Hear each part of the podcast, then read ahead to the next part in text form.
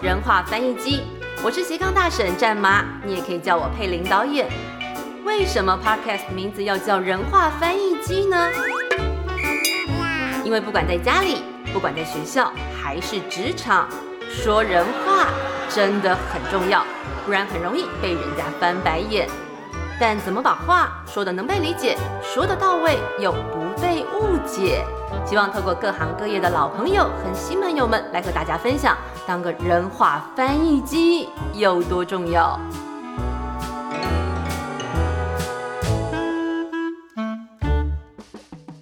五四三二，人话翻译机第三集。今天要介绍的一位来宾呢，是我非常熟悉，而且呢很喜欢的一位搭档。那今天比较特别要挑战的是呢，人家都会有那种什么无菜单料理嘛。那我们今天可以看到无访刚录影跟录音，怎么说呢？因为以前在电视台或者是当主播主持人的时候，其实理论上做功课很重要。但是我今天就想说，我们怎么样用比较。轻松的方式，用聊天的方式，然后来重塑也许我们不知道的彼此的一些生命的故事。那今天要欢迎的是，理论上不能介绍他全名，但是他说他今天艺名叫 Jeff。Jeff 你好，哎，佩林你好。Jeff 其实是一个很资深，但是非常认真的摄影师。那他也是导播。编导，那后来有很丰富的人生资历。那接下来呢，他有一趟新的旅程，要去越南发展，我们慢慢跟大家分享。我们都是从社会记者开始，对不对？对。那比如说跑社会，或者是在呃那时候在之前，你好像跑过大夜班，然后跑过到大陆当驻地。对你来说，先从记者这个身份来讲，你觉得印象最深刻的是哪一个时间点？每一个时段都有不同的历程，都不同的经验，每一段都有刻骨铭心的回忆。我们两个最刻骨铭心的回忆是什么？当然，一定是亚马逊那一个月。好，大家可能不太知道呢。其实，呃，我们在东差电视的时候呢，其实去过亚马逊。那大家其实都会觉得说，啊，好羡慕可以去亚马逊，然后到丛林。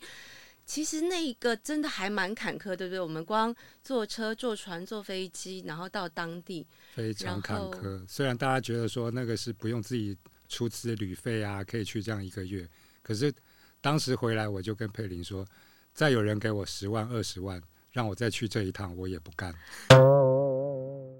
哎呦，我记得那个时候你说比当兵还要惨烈，对，因为其实我们去呃亚马逊是跟一个。陆主会义诊团做义诊，然后我们是做采访记录。可是那一段旅程真的是很辛苦。我们记得有至少差不多一个礼拜不能洗澡吧？对，没错。由于我们那时候行李挂失，所以你那时候还全团只有我没有行李耶。对，你还穿了全团只有我的行李不见。然后那时候一开始好像医疗器材没有到，所以也很坎坷。很坎坷。刚才他要爆料，但我要挡住他。你说，所以我还怎么样？穿了男用纸内裤，超惨啊！一整个月女生，然后原本我带了很多要去做 stand 的衣服啦、道具，什么都没有，然后只好靠他求救。对，我的纸内裤还分他穿。好，那除了陆竹会，呃，这个亚马逊的义诊是非常难忘之外，对你来讲，呃，像什么大夜班啦，这种有很多。我跟人家讲说，我是一个社会女记者，然后我看过了干尸、焦尸、童尸、浮尸什么。其实我身边人都很压抑，大夜班又是更辛苦的。你那时候跑大夜班有没有一些难忘的印象？哦，非常多。一般当过记者会看过很多一般人看不到的事情，那社会记者又更是。那大夜班记者又是社会中的社会，他往往是一个人，你要在。很多不预期的环境下，要去面对所有事情，不像你白天可能一票各台啊，大家所有媒体全部蜂拥而至。那大夜班你常常一个人要面对这些危险、这些挑战。我们现在常看到，比如说像是呃，也许像小七的攻读生啊，在大夜班的时候就会碰到什么酒醉的啦、持刀的啦、抢劫啦。那大夜班的时候有没有什么你印象中最恐怖的？呃。恐怖有很多类。我们刚从这段路走过来，其实你就说以前这里发生什么事情，那里发生什么事情，光在这附近呢，这附近那时候我记得是在一个非常像恐怖片的场景的恐怖旅社，它是没有自己的卫生间哦，它是用公共洗手台、公共卫生间的那种旅社，大概二十几年前去采访的一个经历。那那间旅社应该感觉非常非常破旧，大概五六零年代的那种旅社，当时是。呃，在勤务中心接到就是有一个命案现场，啊，对，以前我们都会在勤务中心，不管是一一零还是一一九，或者是听无线电，对不对？对对对。那到了现场，我记得那条子呢就守在旅馆的楼下，我就问他，呃，长官，请问地点在哪里？他跟我说楼上，上去直走到底。我就上去一直直走啊，奇怪，怎么都还没到底。可是呢，当我快到底的时候，我被一个景象吓到了，完全在无预警的情况下等一，下，我嗯先重建一下场景。三更半夜，在一个老旧的恐怖旅馆，走一条走不到底的尽头，然后看到的景象是，突然我的余光瞄到我的左边门有一个房间门是开着的，可是呢，里面有一双眼睛正看着我，我当下真的是两腿发软，那时候摄影机都快要背不动，那时候还是大机器，对不对？对，那时候还是大机器，那当时看到那个景象，他是一个老人家，那呃，应该是突然暴毙，所以他坐在床上的姿势是维持他生前的姿势，眼睛还没有合眼，突然暴毙。所以你看到场景是你知道有人已经往生，但是那双眼睛是看着你的。对，只差当下他没有举起手跟我 say hello 而已。其实我们看过很多很恐怖的场景，那种因为在工作当中不会太恐怖，但是这种反而是无预期的，对不对？对，它比任何命案现场还要恐怖，那个氛围是你比任何车祸啊还是坠楼的都还要恐怖，那个气氛是会让人不寒而栗。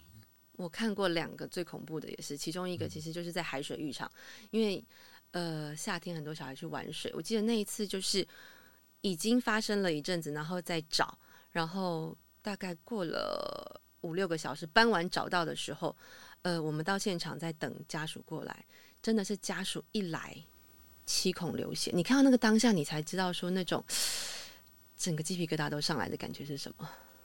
有，我也看过，呃，尸体掉眼泪的，那是英歌交流道的那个呃国小毕业旅行，跟他的游览车是跟车祸跟火车呃发生车祸，那那个小朋友的告别式，我记得当下看到的是家属过来靠近靠近遗体的时候，就看到那个小朋友的眼角的眼泪掉下来，亲眼看到。好难过、哦，嗯。因为其实我想，呃，在做这个 podcast 所谓叫人话翻译机，一开始本来是想说，其实我们讲很多可能各行各业啦，怎么样沟通的技巧，其实也许遗体他也会说话，某种程度，也许从我们看到的角度，然后帮他们跟呃家人做一些连接。其实我觉得当记者，我们回到记者这个行业，那时候为什么要找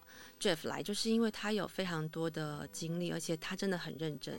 以他这个资历呢，其实在很多地方都应该是当主管，但是他因为我觉得你跟我一样，你喜欢冲现场，所以你喜欢第一时间呃拍摄，然后跟人群，然后跟这个发生的主题做互动。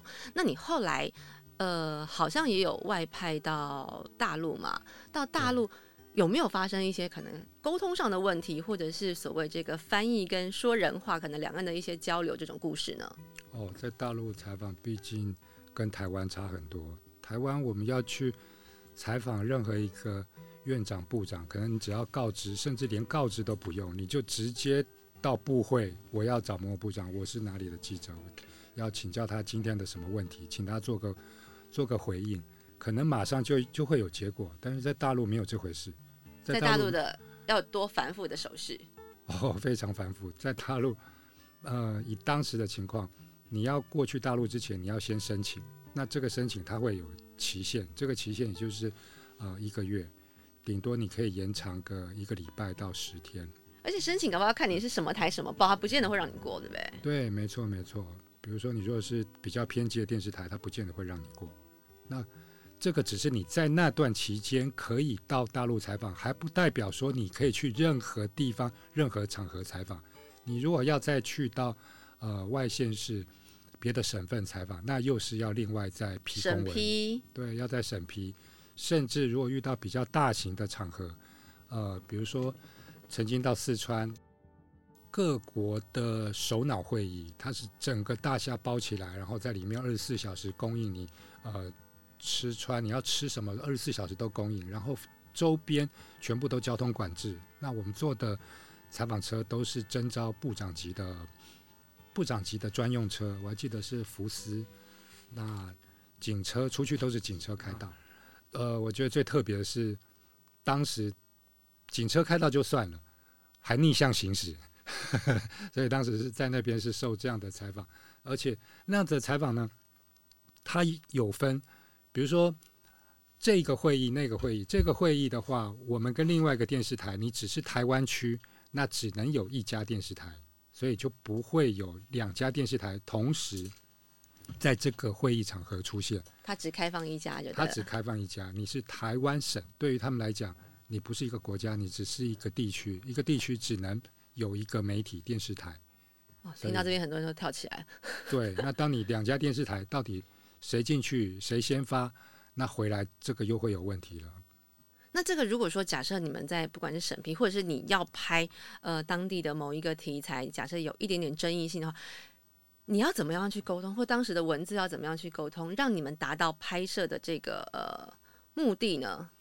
当然，一定都要讲的是冠冕堂皇。对，为了两岸促进两岸的交流，为了呃提高大家对台湾的认识，那让台湾也更了解大陆，所以进行这方面的交流采访。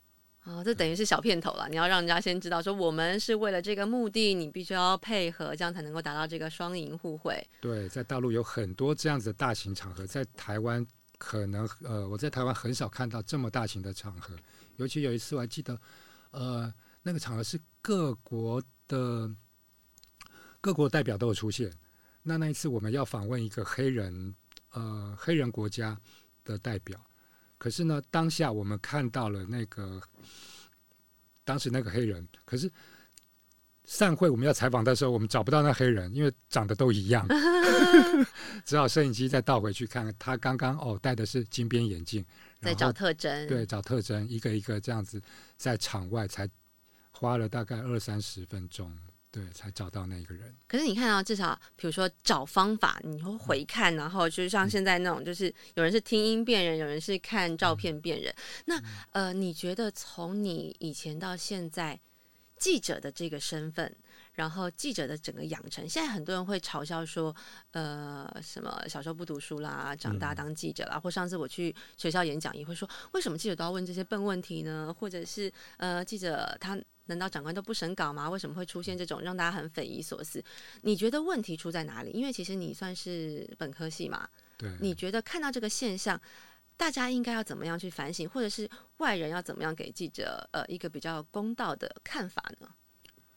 我觉得现在年轻人他们呃接受教育，他们遇到环境跟我们当年的不一样，不能说他们不能吃苦，但是呃可能对一些社会上的这些应对面对，呃，社会化可能还不够，所以常常有时候会造成他没有办法将心比心，直接就问人家，呃，难不难过？对你难不难？过？对，就是呃，他现在是这样子的的话，你现在的心情怎么样？那可以怎么问呢？比如说哦你之前的搭档，你觉得谁可能做的比较好的？嗯我自己曾经就遇到过的状况是，我觉得你要站在家属的心情。假设你今天是他的，是这个发生事故的这个人的家属，你会用怎样的心情来回答媒体？你只要设身处地用这种方式、这个方向去想，就不会造成比较尖锐、刺伤家属心情的。比如说，他的他的亲人过世，你可以用另外一种心情，另外一种方式问他说，呃，爸爸走了，或是妈妈走了，那接下来日子有没有想过怎么过？需需有没有什么困难，需不需要什么帮助的这个角度，错对不对？以这个角度来进去切入的话，就比较不会刺伤人家。但是跟大家分享一下说，其实呃，我从电视台的菜鸟记者到资深记者，然后可能 Jeff 也是一直是资深的角度，因为我进去你就很资深，但是你们是资深摄影。然后一直在带不同的新的记者，因为文字更替的很快。那你们怎么去教导他们，让他们能够更精进，或甚至是不要再去犯同样的错误呢？呃通常新人比较会犯一些比较白目的错误，就是他还没有接受，还没有很长时间的历练记者这个这个工作，所以常常他不懂得保护自己，不懂得隐藏一些东西，会很直接的问对方问题。就是说，我是什么记者？我现在我想要问什么问题？可是，当一个熟练的记者，他有时候一开始不会告诉你记者，就是他才能够问到真正想问的问题。就比如说，假设你是在路边看到了一个什么车祸，你不会一开始就说刚才是怎么撞，就是你可能会从一个可能比较旁旁观，对我是一个路人，哎，刚刚你是不是看到什么之类的？对对对对对对，刚刚有没有被吓到？还有没有人受伤？要不要帮忙？哎，以这样子的第一句话，人家就不会那么我排斥一。开始拿着麦克风就嘟过去，我觉得那个侵略性有点太强，对不对？对，没错。当我自己是记者，我也接受过记者采访，我也觉得那个是很有压迫性的，麦克风摆在眼前。而且很多假设很多台联访就直接吐到你的脸了。对对对对对，那是很有侵略性的一种采访方式。是，那我想再请教 Jeff，就是我比较想了解，呃，因为从我角度来看，我搭过很多的摄影，我觉得你不一样的是，你很有想法，而且呃，你会一起把这个事情做好。那你觉得你的人格特质是很适合当记者或编导或甚至导演？你觉得你跟别人不一样的角度是什么？然后以至于你后来其实好像你有跨足，不管是像房地产啦，或者是游轮，这个还蛮有趣的。到底是怎么样的这个策略呢？从小我就是喜欢，我就是比较有艺术家的想法，我不喜欢做跟人家一样的事情。哎呀，艺术家呢？嗯，所以小时候我的画画就是不喜欢同学画的跟我一样。我觉得为什么这个人这个同学没有自己的想法？所以当时我为这种事情生气。是不是我们后来新闻也觉得独特性很重要？对，没错，就是不想跟别人一样。我就是很不喜欢说，我从这个角度拍，我这样子拍，为什么别人也要学我这样？难道他不能自己想另外一个方式吗？我觉得这样子是很不长进。那跟你后来呃，大家会觉得说，其实其实当记者很辛苦，你也许二十四小时可能台风啦、地震啦、选举，但是你的薪水是有限，怎么样增加自己的收入？那时候你的做法是什么？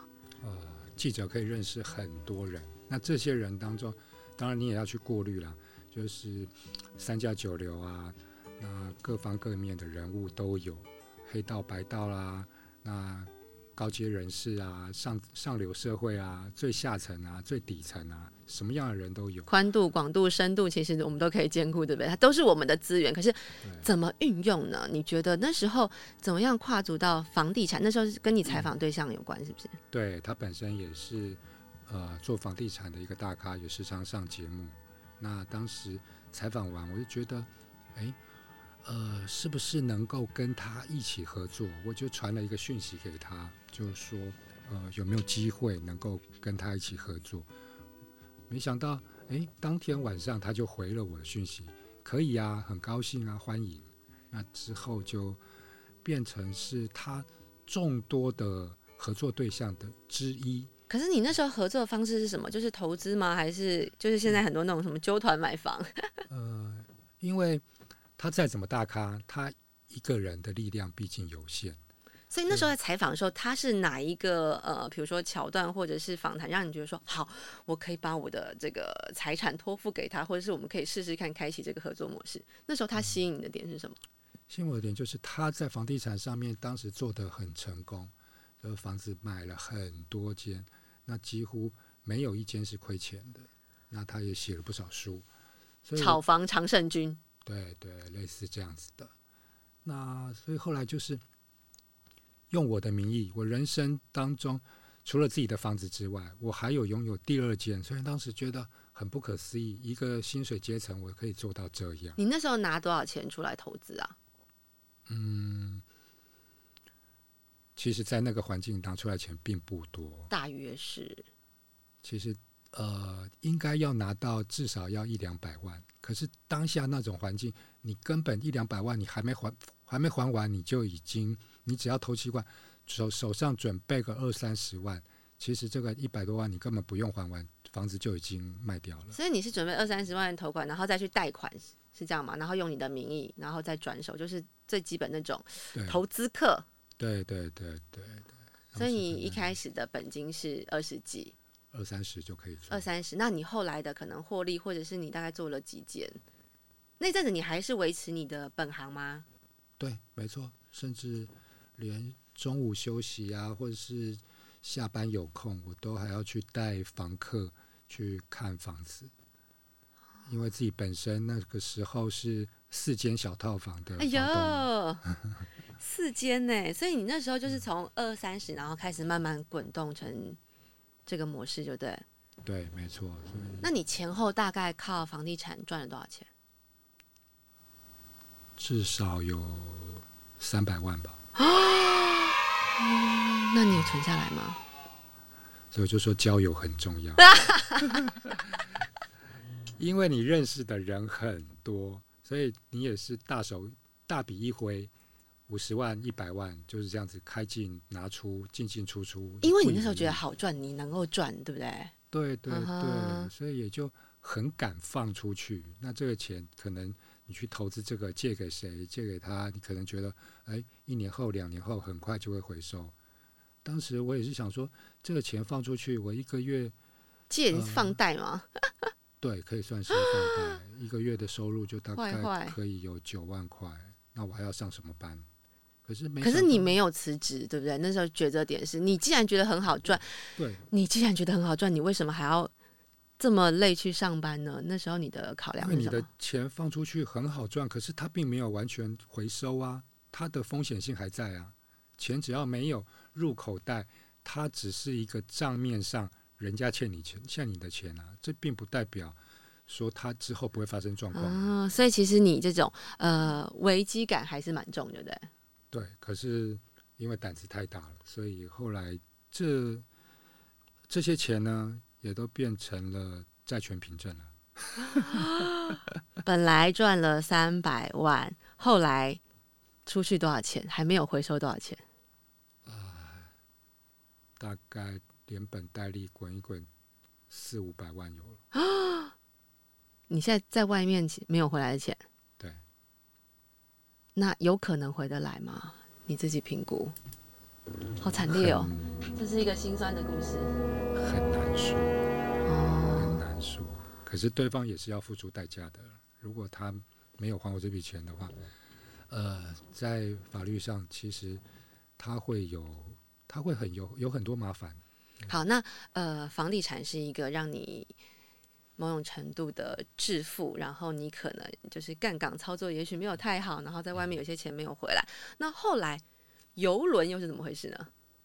哦，因为之前我常常打电话给他说啊，我在游轮上啊，什么收讯不好啊，那在落地再跟你聊。那个时候为什么会有游轮这档事？游轮也是因为，也是因为采访，我才接触了游轮这个行业。那时候第一次踏上游轮，觉得这简直是呃超乎我们一般人，他根本是上流社会人过的生活。对，我们现在很多人就想说啊，存钱然后去游轮上度假，我们都只知道要花钱去游轮上度假，可是你是靠游轮来赚钱的。对，可是这个赚钱呢，要也是要花费很多心力的。为什么呢？因为首先你要先成为他的会员，这些会员呢，你要累积你的会员点数，这些会员点数就可以换成啊、房间，换成招待。那当然还包括三不五时，有时候他会赠送，比如说遇到淡季的时候，他会发简讯，呃，某某航次啊，欢迎你，欢迎你，或者甚至欢迎你带你的家人朋友一起来。这都是免费航程。那这个航程我就可以把它转换成现金。到现在，其实依赖游轮生存的人其实很多，包括卖房、带人上船，包括代购出去买东西回来，这样，然后还有呃岸上观光，所以也就是游轮是一个呃上游，它的下游有很多人其实还是依靠它来赚钱的。所以有点像一个供应链的概念，其实大家都知道它可以玩，其实没有它养活了很多人，然后有不同的角度可以来赚钱，或者是它有上下游的这种供应的模式，对不对？那那时候你知道这个可以赚钱的切入点，也是因为采访吗？还是那个时候是你怎么样找到这个门路？哦，我是采访接触了游轮，那上了游轮之后，第一次还没发现，那后来有认识了里面的会员之后，才发现，哎，有自己的群组。可以卖房，然后就是因为都是比较有钱的人，所以你在这种高端的交易比较有可能可以促成吗？还是呃，他们其实不一定有钱，坦白说，但是就是他们赚钱的方式很特别，嗯，跟我们一般人不一样。所以你等于是刚好也把可能卖房跟游轮可以绑在一起，你带人上去。然后多少钱？然后或者是你卖房，然后佣金，或者是怎么样去筹？你那时候靠游轮怎么赚到？大概赚了多少钱啊？前前后后，你带人上去一趟是多少钱？嗯，一趟一个人的话，大概我可以收到三到五千。就是他们只要上去玩，还是对，只要上一趟就对了，一趟三到五天。那看游轮等级，你如果是更高级的，那收费就可以更高了。那以台湾出发到石原岛啊，那把这种大概可以收到三五千吧，三天两夜，一个人，一个人，就等于是有像抽头感。你需要在上面吗？要，我一定要上去。如果我今天报名了，我没我本人没有上去的话，那呃这些我要带上去的人，他们要接受罚款。对，这个基点呢，就是你要在 casino 里面，你要坐满这个时数。这个时数不是说。你进 casino 就开始算了，是你坐下牌桌才会开始算，交上你的会员卡，然后荷官班长会把这张会员卡刷卡，刷卡之后时间开始记录。那这段时间，比如说一个小时有多少点数啊？就是越高筹码抵住的这个桌台，它的点数会越高。所以不是单纯带人上，其实是赌博这一块。对，就牵扯到赌博了。赌博这一块，你要在牌桌上坐越久，点数越高。哦，你等于是靠呃赌博这一块，然后积点，然后积点，然后再带人上去，然后你再抽人头的费用，是这样吗？对对对。哦，有点小复杂。那大概跟你这样子来赚钱的人有多少？应该有人问你怎么样靠这样子，然后跟你一起这样做。很多。很多吗？很多。同业也很多吗？你说媒体业吗？嗯。没有啊，所以 你算是最早找到这个管道，但是其实很多人靠这个方式来运作就对了。对对对部分现在还有在继续吗？没有了，因为现在也停航了，在疫情的关系，对不对？停航之前，他在台湾光停泊这段期间就已经亏损了好几亿了，嗯，所以他们已经快要撑不下去。在疫情真的也是影响很巨大。那我比较好奇的是，其实因为最近跟你通话才知道，你有另外一个很重大的人生发展，然后是要到越南。对我接触很多可能像新南向的计划，但是呃，你要到越南去重新开始，是一个什么样的机缘呢？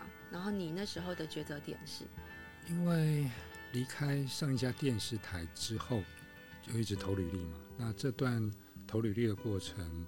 也经历了很多坎坷，有些工作可能他要的是年轻，有些工作他要的是你要会很多技能。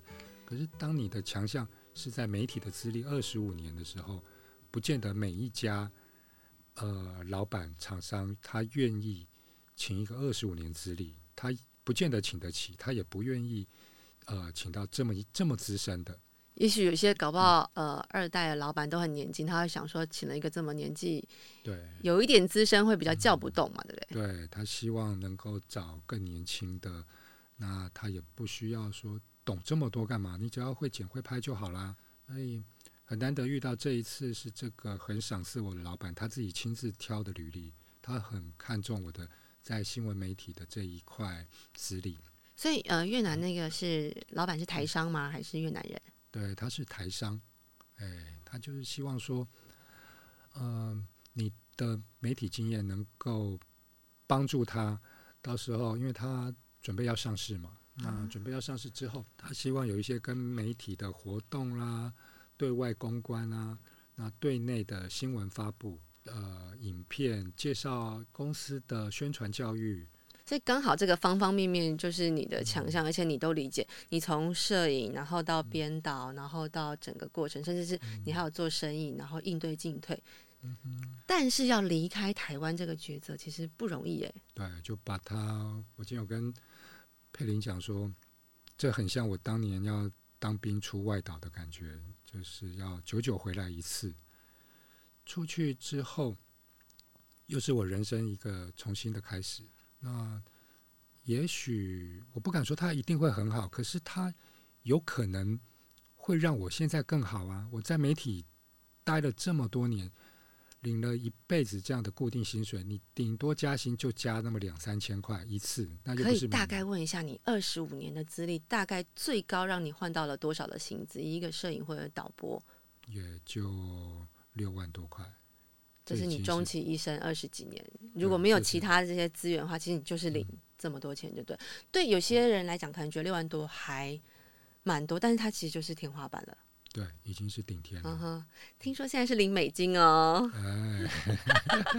我们就不细问，因为反正就是会有更好的空间。可是，那你觉得在你到越南嘛？那不管是所谓的我们回到 人话翻译机，你要怎么 样跟一个？即将上市的老板沟通，然后听说你说他的其实学历不高，可是问题是他是一个非常呃有想法，而且你说破产两次，然后重新再起崛起，你对他有很多的这种呃可以学习的这种角度，你觉得可能对上对下你的所谓人话跟翻译，因为毕竟有越南跟台湾的这个交流，怎么样把这个所谓的人话翻译机带到你的这个新职场呢？嗯。在这个职场，我选择这个公司，我也很开心进入这家公司。那老板他并不是很高学历的这样子的老板，可是他能够有今天这样的成就，有一个规模六七千人的大工厂，要领导这么多人，再加上他曾经破产过两次，还能够重新站起来。除了我带给他我的专业知识之外，我还要跟这样的老板学习更多他的这方面的知识。我从来没有待过这么大的公司，那。会不会很差？准备好就不会差。哎呀，压力来自于你的能力。如果你准备好，这些压力相对就不会有。所以今天的金句就是：压力来自于你的能力，准备好就不会有太大的压力。对，没错。还有什么最后想跟大家分享的吗？就是，如果你想要跳脱自己现在的环境，你想要不想要再过一成不变的这样的生活，你一定要充实好自己。只有准备好的人，成功机会才会降到你的身上。哎呀，认识这么久，很少吐出人话啊，不是？呃，今天非常谢谢 Jeff，因为。透过聊天，其实以前我们就是工作的搭档，然后聊都是工作的事情，其实很少有机会能够真的坐下来好好深刻的聊，可能对人生的想法或者是一些抉择点的考量。那呃，我们都是中年转业，所以其实加油，加油，加油！人话翻译机成功耶！如果有什么问题想要问 Jeff 的话，就算他在越南，他也可以在他那个很高档的，可能不管是摄影棚还是什么，帮我们做回应。谢谢大家，谢谢。